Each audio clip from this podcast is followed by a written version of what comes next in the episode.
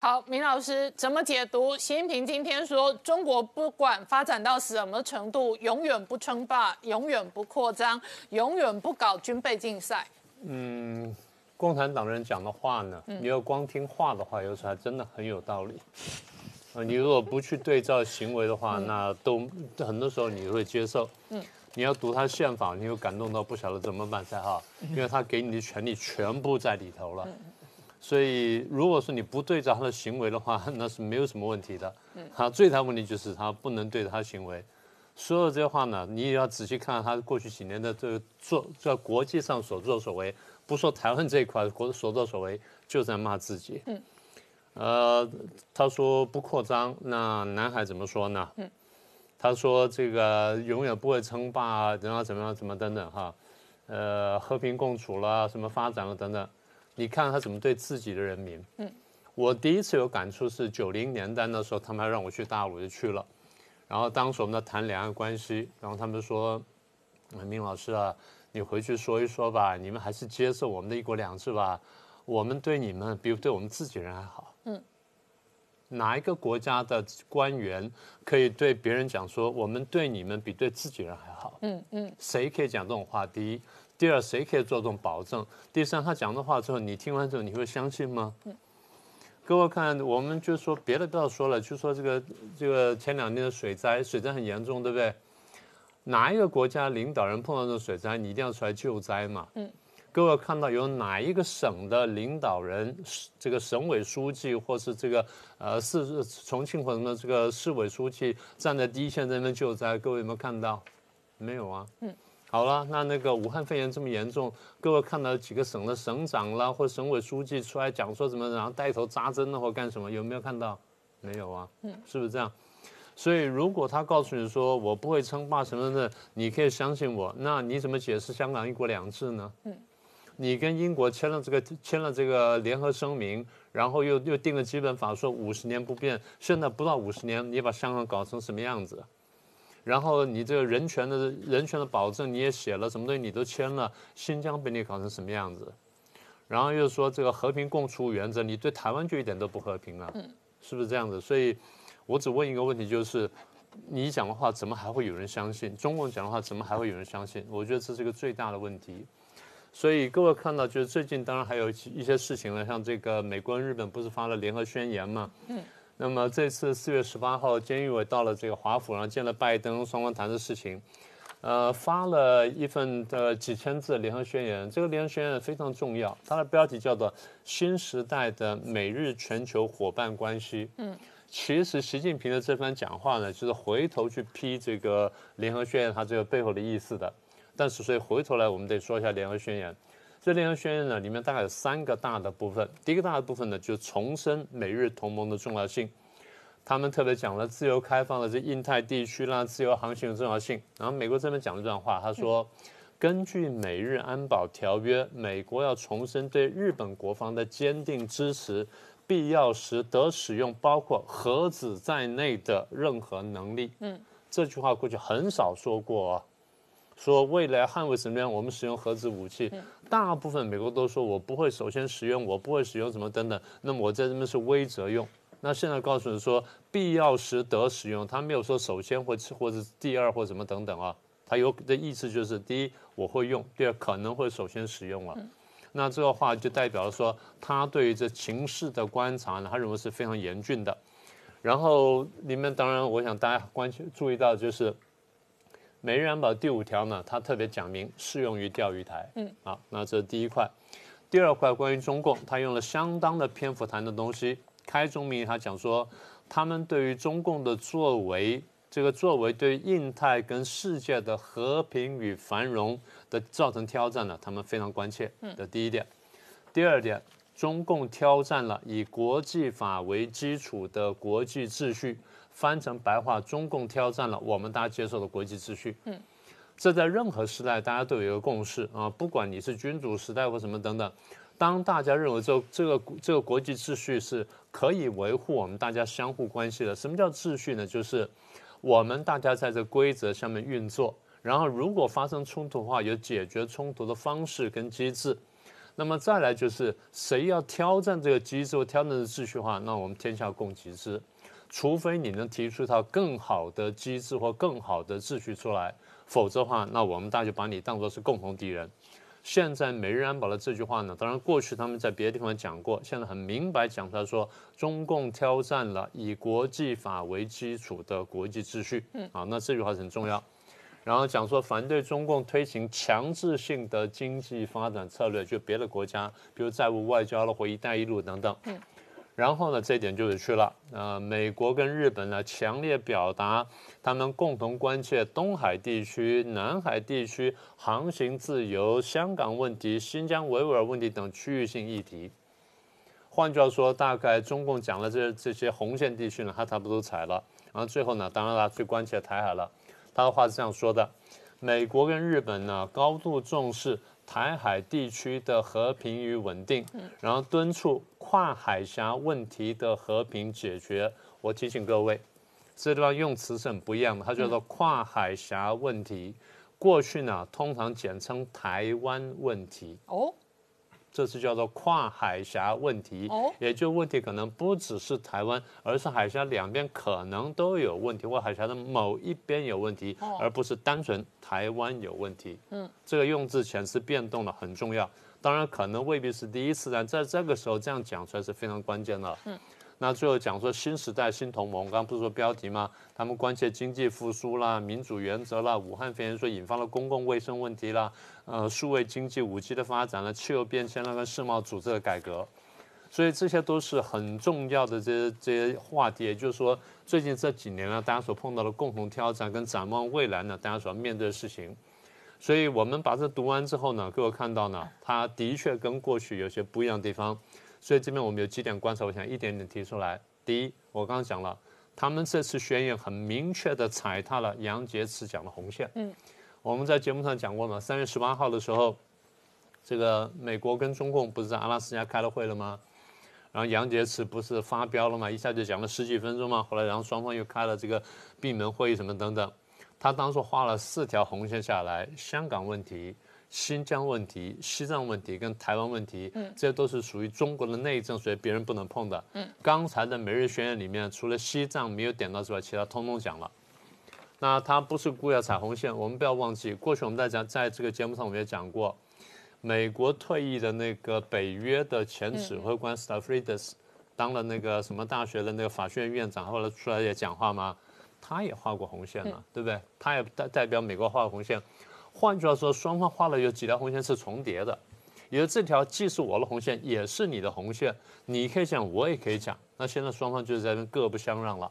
好，这是一个关键的这一个点。第二点，刚刚讲说核子武器，过去呢，美国在一九四五年在日本丢了两个原子弹之后呢，大家都吓到了，所以世界各大国有能力呢，就赶快开始造原子武器。等到过几年之后，从原子武器升级到核子武器。虽然大家不断在造这些原子核子武器，但是大家都晓得说这个杀伤力很可怕，而且它后面那个辐射呢，蔓延的那个延牵延时间很久，可能对于生态、对环境会造成无法弥补的这种伤害，所以大家都不敢轻易去去想到使用核子武器。虽然很多国家都在做，那我们是宣称说我们有能力做，但是我们不做好了。那么美国这些国家他们有了之后呢？虽然当时美苏军备竞赛不断在做核武，然后后来中国起来，大家也把想把它拉进这个限核协定里面来，但是大家心里总是觉得说这个武器呢，应该是应该是不会用的。虽然是不会用，但我不能没有，因为我怕人家有了我没有，我被人家讹诈。所以我虽然不会用，但是我也要有，这样人家有我有呢，这样我就不会被人家讹诈。可是现在这样讲出来，说必要时得使用，包括核子武器在内的所有能力。那这种话呢？第一，他当然人家说啊，你威胁我。但反过来就是，美国跟日本对于日本的态势呢，严重关切到必须讲他说我不惜使用核子武器，我要保卫日本。嗯，当然不是说讲了这话之后就一定会用。但讲的话，它代表什么？代表他第一代代表他对情势的判断，嗯，第二代表他的决心，嗯，所以告诉告诉这个潜在对手说，你千万不要随便乱想，我虽然不想用，但走到最后那步呢，你不要以为我一定不用。所以这句话呢非常关键。那明老师刚刚讲到哦，可是事实上呢，美日联合声明哦，五十二年来第一次提及台海哦。那主要的原因当然是美日判断台海的军事凶险正在增加。对我们过去大概是三四个礼拜前吧，我们不是谈过那个美日安保吗？我们不是当帮大家简单回顾过说。美日安保当初签订跟几次修订的这重点吗？我们也提到说，日本的国会呢，当时对于这个台海这个问题呢，曾经有过多次质询跟辩论，那最后好几次逼到防卫厅副长官呢辞职下台。然后我们也看到九五九六飞弹风波第三次台海危机的时候呢，最后呢是动用了美日安保。所以这个都是很明确，所以我跟大家讲，我说美日安保没有，只是说美日安保，没有说美日台安保。嗯。但是呢，台湾出问题的时候，美日安保呢会来驰援。我不说百分之百，但是至少曾经表现过。我们上次特别讲，我们说美日安保它修订了这么多次呢，其实核心的问题呢不是对付谁，因为大家都晓得美日安保大概主要会是对付谁。嗯。但是现在关键就是说，美日安保在对付这个潜在对手的时候，到底包含哪些地区？那个时候修订几次呢？他们当然不愿意明白讲说我针对中共，中共当时很生气，就跳出来讲说啊，你这样针对我。嗯。美国跟日本呢同时开记者会讲了说，他第一，我们美日安保这次修订呢是防守型，不是攻击型，这是讲九六那次啊。他说我们是区域型，不是全球型。第三，我们不针对任何特定第三国。嗯，你要跳出来讲，那你自己是对号入座。我没有说你，你要对号入座。所以美日安保他讲什么？他讲周边地区。那周边地区到底到底包含哪些地方呢？我上次跟大家解释过了。嗯，周边地区我们第一个理解就是地理上的周边。后来呢，辩论了多次之后，那日本政府不堪其扰，就干脆改成事态性的周边。嗯，也就是说。事情发生在这附近，那不一定把它视为这边有事。但事情不发生在这地方，但是如果我认为很重要，我仍然可以解释为周边。换句话说，看美国跟日本对这件事情的判断。但是呢，刚才主持人那句话说的很好，也就是如果五十多年来都没有这么明确讲台海，现在为什么要讲？嗯，所以它的确是一个重大突破，这点大家都看见了。啊，我再把刚刚的话再说一次啊，他们的文字是这样讲的，啊，他们高度重视关切台海地区的和平与稳定，然后敦促跨海峡问题的和平解决，而不是敦促台湾问题的和平解决。嗯，过去在美日的呃美国跟中共的几次宣言或公报里面讲的都是台湾问题的和平解决，这讲的是跨海峡问题和平解决，字句是不一样，但你可以有别的解释。也就是说，你是要解决台湾问题呢，还是解决中共问题？嗯，这完全是看情况而定。好，那么过去不明白说，现在明白说，代表几件事情。第一呢，美日判断台海地区情况比过去要紧急。各位如果一直有看我们的节目，我们就讲过，我们就讲，我们说啊，大家注意啊，可能会有第四次台海危机啊。我讲，我说不知道什么时候，不知道多大规模，不知道怎么样，但是可能会有啊。那大家请各位注意。我只跟大家说可能会，但是不一定会发生。嗯，现在看起来好像说，当然还没有到燃眉之急，但越来越凶。讲到这种话的时候呢，表示说美国跟日本对于国际形势，尤其对台海局势判断呢，跟过去有很大的差异。那我过去解释过，我说很关键点就是，俄国最近出兵乌克兰东部。嗯。这样造成的犄角之势，中共在台海，俄国在乌克兰，双方你看我，我看你，互相呼应，然后相互进兵，就导致美国两面作战。嗯，所以美国第一呢害怕两面作战，第二呢，美国跟日本担心呢中共误判美国的形势跟美国的决心。嗯，什么叫美国的形势呢？第一，武汉肺炎呢，美国死伤惨重，然后经济呢滑得非常严重。当然，因为这样子而影响到外贸，影响到中国的经济。但中国认为说，我反正将来我可以关起门来，但你美国不能关起门来，所以可能我还占点优势。这第一点。第二点，经过这次大选之后呢，你美国政党对立、社会分裂、人心动荡，然后左右大战，所以短期之内呢，你很难团结起来对付我。嗯。第三呢，我们猜拜登政府呢不会像过去川普那么强硬，然后他的领导比较软弱，而且拜登身体又不好，他可能有老老人痴呆症，所以拜登领导的团队可能会不及前面，我有机可乘。最重要的是，他们认为拜登政府比川普政府更害怕武力上跟中共对抗，所以中国认为说各方面看起来我是有优势的。那么如果有优势的话呢，那么他就可能会误判。所以对美国、日本来说，他担心中共因此而误判，因为担心误判，所以强力表态。所以上次不是派了这个呃拜登最好的朋友来台湾吗？很多人说这是玩两面平衡，不是。派代表来台湾不是给台湾人看，是给中共看的。我把我最好朋友派到台湾去了，你们不要随便动台湾。好，那么美国除了言语之外，还有行动啊。美国海军最近不是有大动作吗？然后现在美国、日本、法国在下个月份呢，海军要演大演习。然后呢，他又联合了四方会谈，又联合了欧盟这些国家各国的军舰来到这里。所以现在我们剩下就要看说中共将来有什么动作。那么我现在想特别谈一谈，就是。台湾有些人的反应是不恰当的，而且我估计这两天呢还会陆续出现。很多人在批评美国、日本在制造问题，不好意思，这就是中共的统战。嗯，中共统战告诉你说是美国跟日本制造问题，所以台海紧张了。其实什么呢？我们刚刚已经说得很清楚了，是因为大家判断中共可能攻打台湾，所以美国跟日本是要喝阻中共，阻止战争爆发。嗯，美国、日本的作为不是挑起战争，恰恰好是阻止战争。大家想清楚，要看懂。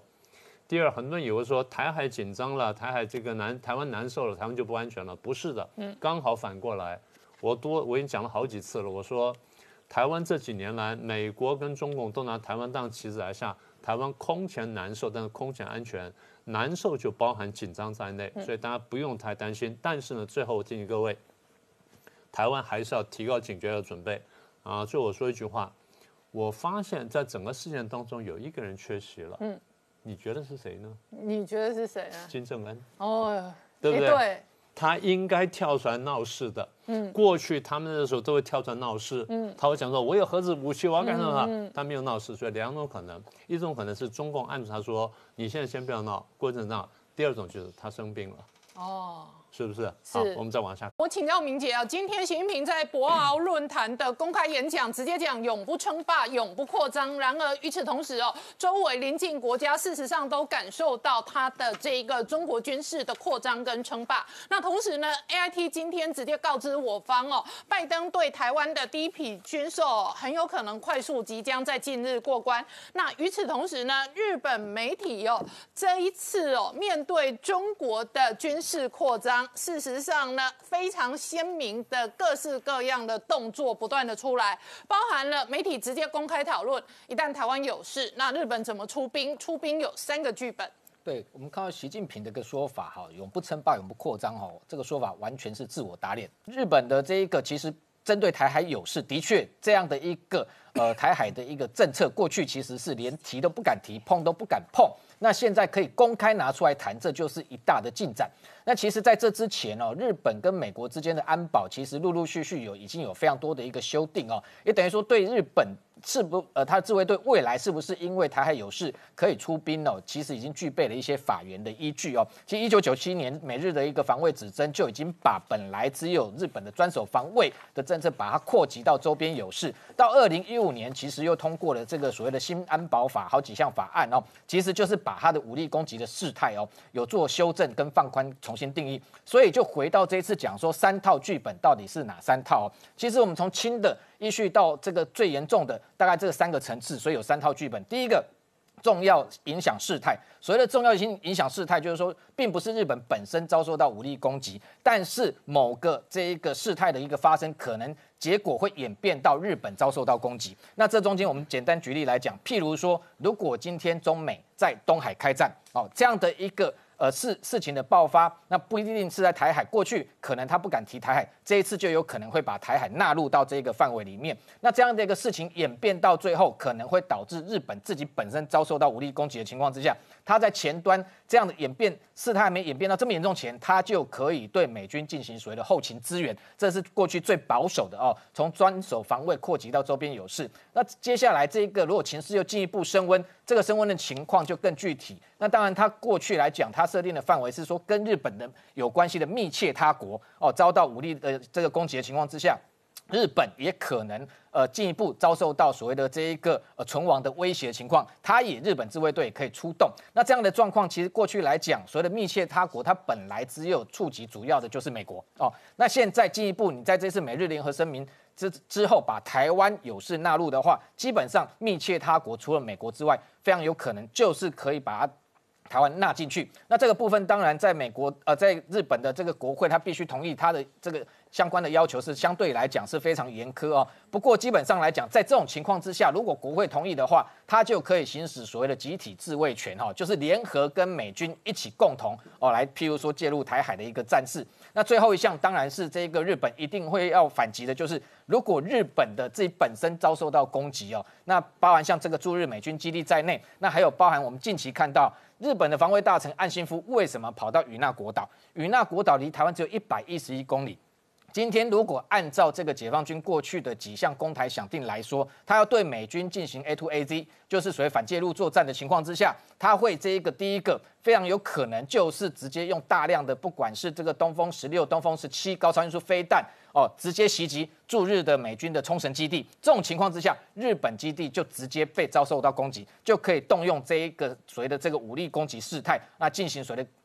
这个个别的哦自这个自卫权的反击，那同时我们刚刚讲到与那国岛在台湾的东面，其实今年哦，我们看到解放军的攻击哦，它从这一个不只是入侵台湾的西南的防空识别区，它先前有几次，它从这个宫古海峡出这个派这个运九的这一个电侦机，那直接绕行台湾东面之后，又北直接北抵哪里？接近逼近这个与那国岛，也就是说，包含像辽宁舰哦这种这个航母舰队，它东绕台湾的过程中，基本上与那国岛可能都被来在成为它的这个包围范围之中。所以今天它如果今天要用武力的方式来处理台湾、解决台湾问题的情况之下，与那国岛这些接近台湾的岛屿，有可能被隔绝在战区之外吗？其实是非常的困难哦。在这种情况之下，其实日本早就预见它一定会遭到波及。所以这一个武力攻击事态，基本上来讲，如果今天发生类似的状况，基本上这个自卫队就可以进行反击。所以这三种事态都表示哦，这个等于日本过去来讲。这个因为北京的阻挡哈，或者是碍于北京的压力，不敢哦公开谈的跟台湾台海有关的安全情势的议题，这次拿出来公开讲，甚至把它具体化，这个部分我觉得很重要的一个目标，当然就是在警告北京哦，表示日本不是没有任何的一个准备跟法源依据可以用兵。那除此之外，日本的这官方官方长官昨天记者会也还特别谈到说，他要这个拥有攻击敌基地的能力。拥有攻击敌基地的能力，也表示说他过去是专守防卫，现在在中国的武力威胁下，未来可能都不排除直接对他进行先发制人的一个攻击跟打击。这个同样配合我们刚刚讲的，可能相。相关的三种事态来说，对于日本自卫队未来在这一个台海战争中扮演的角色就非常的明确。也就是说，过去来说不只是美军是不是会介入的问题，现在如果美军一旦介入，也表示说日本的自卫队也会介入这样的一个。这个战略上其实的确从过去不要讲模糊，过去连模糊的程度都没有，什么都没有。现在一下子浮上台面，完完全全的清晰，让这一个北京有非常明确的一个了解，用这样的方法对他进行战略贺阻跟这个遏制哦。那除此之外，还有包含像这一个呃，这个美国对台军售，刚好谈到说，呃，这两天传出来说有一型这 M 幺洞九 A 六的自走炮，这个可能成为这个拜登政府上台之后哦首。这个首件这一个对台军售案，那 M 幺洞九 A 六其实它基本上就是防卫性的武器哈，因为它是一个这个传统的这个自走火炮。那过去本来川普政府任内有提出这个案子，其实非常久了，台湾已经。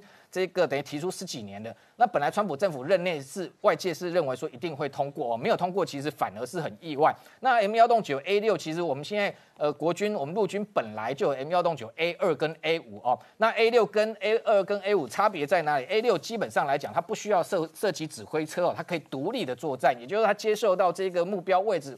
这个之后，它随即哦，在一分钟之内就可以锁定这一个它要打击的方位哦。那等于说这样的一个做状况，它可以打带跑，那随时转移阵地，对他来讲，在战场的生活度呃生活率就更高。同时，它也等于形同可以独立作战。那同时，它的夜间作战能力也相对来讲比比过去这个 M 幺洞九 A 五还要强。那当然，美军还有现在准备也在这个接受所谓的 A 七哦，未来是不是有可能拿到最新的？呃，目前不得而知。不过它采用三十九倍镜这种 M 两八式的幺五五榴弹炮。它的一个好处是，未来它本来 A 五的射程大概只有十八公里，它现在可以提升到二十四公里。如果用这个所谓增程型炮弹，可以一口气又增加到三十公里。那现在还有传出说，可能是不是会采购 M 九八二的这个呃，等于这个神剑精准炮弹哦？那可以让射程提升到四十公里。这个也是台湾陆军不断提出的需求，因为最重要的是，这个火炮不只要打的。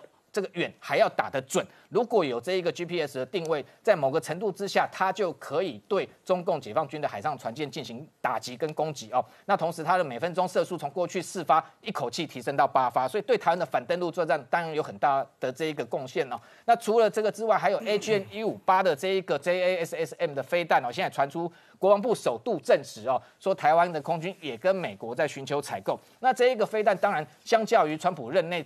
出售台湾的这一个，不管是 H N 一五四 C 或者是 H N 八四 H 这种空射鱼叉来讲，它的射程更远哦。那如果不是增程型，就有三百七十公里之远。那如果美军还有加 E R 增程型的话，可以打到九百六十公里之远。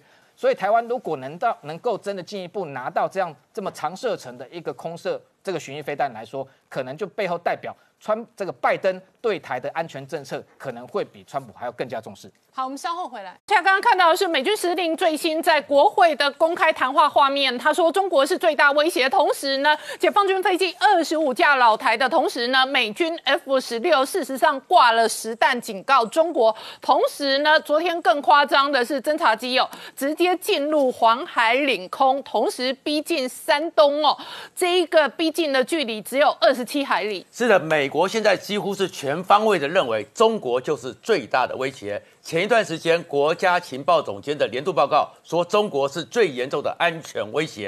然后今天呢，美国的战略司令部的司令理查德在国会听证的时候特别讲说。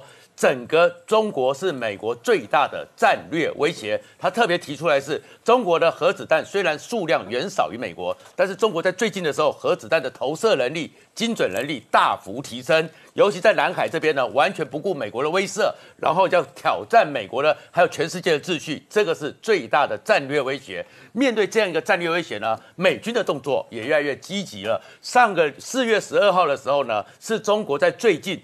在我们西南海域最多的多架次，总共二十五架次，包含歼十六有十六架这样的进出我们的西南空域的时候，原来美国的媒体才说，当天的时候从加索纳基地，美国四架 F 十六挂满实弹，尤其是美国现在现役最好的 AIM 一二零 C 七 C 版的这个 mode 四辆四个飞弹都挂在架上。直接实战级的飞进去，而且从那边飞过巴士海峡，飞到南海，再转回去之后，直接飞到日本的本土。这个时候，美国呢就告诉你说，它也可以有长征远打的战略威慑。在这个过程中呢，待一会在美国时间，美国国会上班开议的时候，美国就要审查国会里面在这一年来有史以来最大。最强烈、最全方位的抗中法案，叫做《美国战争竞争法案》。一般预计它一定会过，为什么呢？这个法案呢，是由美国民主党的参议员外委会主席梅兰德斯斯，还有那个共和党的外委会首席参议员李契两个最重要级的跨党派的人联袂提出来，在八号的时候，所以基本上两党都已经表态，应该会过。这里面呢，总共有两百八十一页。这样一个全文的法案里面的章节是，特别是要确保美国面对中国全方位的挑战，美国必须全面的动起来，以确保未来数十年能够抗衡中国。里面特别提到的是说，整个呢，北京它是非常明确的去描写北京的对于全世界的问题行径，还有去界定什么叫做北京的掠夺性的经济行为、恶意影响力的作战模式、军事扩张。包含对台湾的野心，包含了数位威胁，还有对香港和新疆的迫害，全部都会非常明确的表列。所以这个时候，他们的结论是说，美国通过这个法案之后，要让美国呢，要美国、印太、西半球，还有泛太平洋，还有非洲的组织，强力的联盟，全面抗中。在这里面，他们每个方向很多章节里面特别提到经济，在经济里面特别提到说，COVID-19 武汉肺炎之后，让美国确实凸显到。供应链放在中国的危险，所以呢，每年呢，他们从二零二二到二零二七年，每年要拨出四亿两千五百八十四万的台币，交给各外管，各外管去协助研究怎么让企业搬出中国，重组全世界的供应链？所以供应链的重组这个法案会给它更明确。然后对于习近平的一带一路不断的扩张，这个时候呢，每年要拨出三亿美金。交给布林肯去主持一个叫做“对抗中国影响力基金会”，然后要求布林肯必须指派一个驻青层级以上的人，专责指挥去对抗中国，协助去在基础建设上，然后在科技方面呢，特别强调要结合盟友对抗中国的数位威胁，而在结合盟友里面，特别提到他的盟友哪些呢？台湾，嗯，然后是可靠的数位伙伴，欧盟。日本还有五眼联盟，大家要联合起来，协助其他国家去建构他们安全的网络环境，让他们不受到中国的数位威胁。在军事方面，特别强调强化印太的安全伙伴关系。所以呢，支持日本继续去解封日本的军事限制，发展长程而且精准的火力投射，促进台湾发展不对称的战力。而外交上特别强调。整个状况要以印太为是美国未来的战略上的主轴，他这些都是讲的通章，通章完毕，两百八十一面讲这么多，这是美国通章之后，还特别有两个章节专门讲到台湾，嗯，所以对台湾在这里面地位和重要就非常明确。他认为说，美国已经要认知台湾是印太整个战略大印太区里面最重要的一环。用最重要的一环，而且说，如果台湾这边出了事情，印太战略就会有危险，所以把台湾做得很清楚。所以呢，里面要求定期对台湾要有军售，然后第二个呢，积极的协助台湾发展不对称的战力，协助台湾加入国际组织。同时，他又特别的去讲说，不要再搞什么跟台湾的交往，很并明确的规定，美国国务院和政府机关应该要跟其他的外国政府同样的基础。要跟台湾相等的对等的机会，有同样的礼节、同样的对待、同样的称呼，所以以后呢互称大使，这些都要一样的。然后呢，在这完毕之后呢，美国国会又有另外一个，就是上次因为摩里西斯、因为所罗门断交了以后，跟我们断交以后，美国提出来的台北法案，那个提案人就是叫做匡熙成，匡熙成又特别提了一个台湾团结法案，在台湾团结法案里面开宗明义的是重新界定一个联合告。联合国二七五八决议文认为说，过去这些东西都在中国的影响下误解了，他们要特别澄清。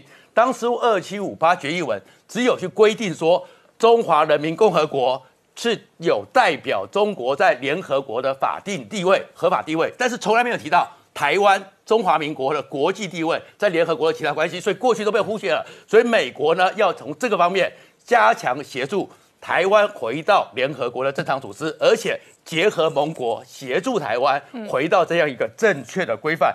当然，美国在台湾还有另外一个关系是什么？商务部特别出来讲说，其实他最担心的台湾还有晶片的安全。嗯，因为晶片全部放在中国和台湾，对美国来讲是国家战略的安全问题。我们刚刚看到的是拜登监议委在这一个高峰会后联合声明，那五十二年来第一次捍卫台湾、捍卫台海，而且呢，日本准备十四万自卫队联合的这个军事演习。对，没错，因为我们要发现这次的美日联合声明提到台湾，提到台湾海峡的和平稳定这件事情，这是五十二年来第一次。为什么这样讲呢？因为在五十二年前的时候，一九六九年的时候，当时的状况是什么呢？当时的状况是。你会发现是日本那个时候的前前首相叫伊藤荣作，那是佐藤荣作。当时呢，他在跟尼克森两个见面的时候，他们所发的声明里面提到台湾。佐藤荣作说，台湾的安定就代表日本的安定。可是他讲完之后遇到的状况是什么？是尼克森跑去要以中制俄，所以呢以中制苏联。所以当时呢整个政策方向大转变了之后呢，日本反而走向了一个所谓的七二体制的时代。什么叫七二体制的时代呢？就是日本呢开始呢要跟中国建交，跟中国关系。正常化，搁置钓鱼台的争议，搁置台湾的争议，然后对中国开始全面的经济发展。那在这个过程里面，他就很压抑跟台湾之间的官方的往来，甚至就是日前你所看到的，日本连在台湾的机构哈，连国旗都不敢升，是日本的国旗都不敢升哦。所以在这个情况之下，你会发现日本在这么多年来之后，经过五十二年，跟美国再度发出的声明里面，终于提到了台海稳定这件事情。而在除了提到台海稳定之外呢，你也发现一件有趣的事情，在美日声明提。到台湾这件事情发表出来，已经变成大新闻。至少我看到的日本各家媒体都是用头版头在做这件新闻。然后呢，同一天，日本的大动作是什么呢？两个大动作。第一个大动作，日本在台湾的机构呢升上了日本的国旗，然后国会议员对你说明这件事情呢，以前都不敢做，在乎中国的感受，现在呢终于要正常化了，我们敢升旗了。然后日本的防卫大臣岸信夫安倍的弟弟，他就告诉你什么呢？他发了两篇推特，第一篇推特他跟你说。这个日本在今年秋天的时候呢，他的自卫队有十四万大军要做史上规模最大的演习。发完这篇推特之后呢，岸信夫紧接着发第二篇的推特，第二篇的推特内容是告诉你说，他去了日本与那国岛，与那国岛号称是日本的最西边的领土，然后到与那国岛去，岸信夫做了一个动作，一个远眺台湾的动作。那各位可能会想说，这与那国岛跟台湾到底有多近呢？